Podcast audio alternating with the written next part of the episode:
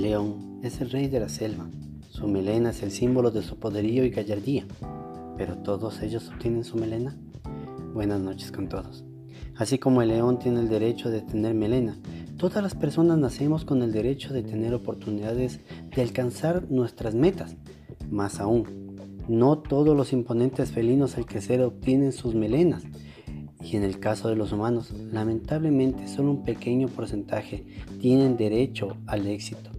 Es más, la riqueza del 90% del mundo le pertenece al 10% de las personas. El éxito no es un derecho, es la recompensa al trabajo diario, al saber invertir, al levantarse después de una caída, al no rendirse frente al primer fracaso. Tenemos en cuenta que nuestra melena llamada éxito nos está esperando. Simplemente nosotros somos quienes la cogemos y la hacemos nuestra. La educación es una de las bases más fuertes de la grandeza, ya que de aquí aprendemos a manejar los retos y las victorias.